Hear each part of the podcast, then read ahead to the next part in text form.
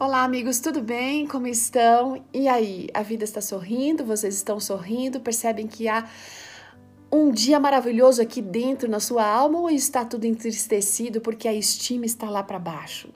Hoje a nossa meditação foi escrita pela Emanuele Salles, ela é jornalista, criadora do canal Bonita Adventista, palestrante, autora de quatro livros cristãos, e ela está falando sobre isso, a importância de a gente cuidar dessa estima, mas colocá-la e fundamentá-la num lugar sólido e bom. É, é, bem comum a gente observar, isso acontece com todos nós, que talvez a gente possa, por meio de algumas coisas, usando algumas coisas ou tendo algumas coisas, nos, nos sentirmos mais confiantes. Por exemplo, mulheres talvez com salto alto, uma maquiagem, uma roupa bem bonita, os homens talvez também por estarem bem arrumados, perceberem que estão sendo bem sucedidos no seu trabalho, por aquilo que possuem, um carro, enfim, alguma outra coisa assim. Mas e quando todas essas coisas que são passageiras, são tiradas, para onde vai essa estima? Será que ela vai pelo ralo abaixo? Então, a gente precisa compreender que é muito ilusório basear na nossa estima em coisas que podem ser facilmente tiradas de nós. Sabe aquele princípio de Mateus 6,19 que a gente tem que colocar o nosso tesouro em lugar confiável? Então tem que ser colocado aqui também a ideia do amor próprio.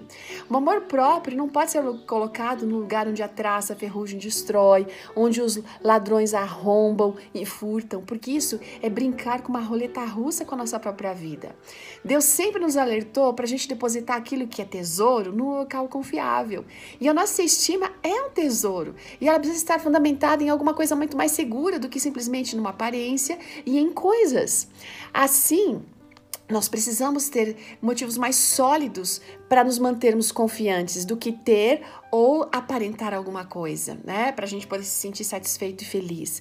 Sabe, a forma como Deus trata nossa estima é bem diferente daquela que a gente escuta por aí ou lê nos livros de autoajuda, por exemplo.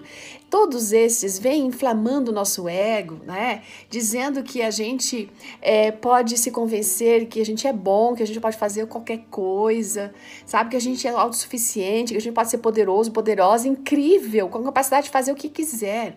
Mas aí vem Deus contrariando todas essas questões e toda essa lógica, né? E nos dizendo assim: ei, você é pó. Parece uma afirmação até insensível, mas apesar desse esse discurso parecer assim contraditório, Deus, gente, com esse discurso é o único que pode fazer com que a gente saia da lama e ele nos coloca no céu. Sabe, com amor e reconhecimento, Deus nos ensina e que, embora a gente possa ser um grãozinho de areia perdido nessa imensidão do universo, nós somos extremamente preciosos aos olhos de Deus.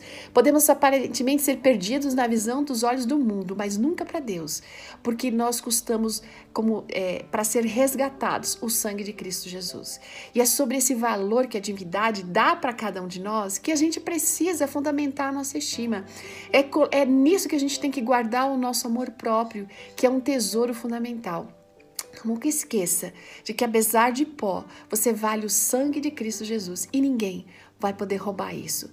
A única coisa é você ignorar e não querer dar valor. Então, que cuide da sua estima. Que Deus abençoe você e seja feliz. Um grande dia e até amanhã. Tchau!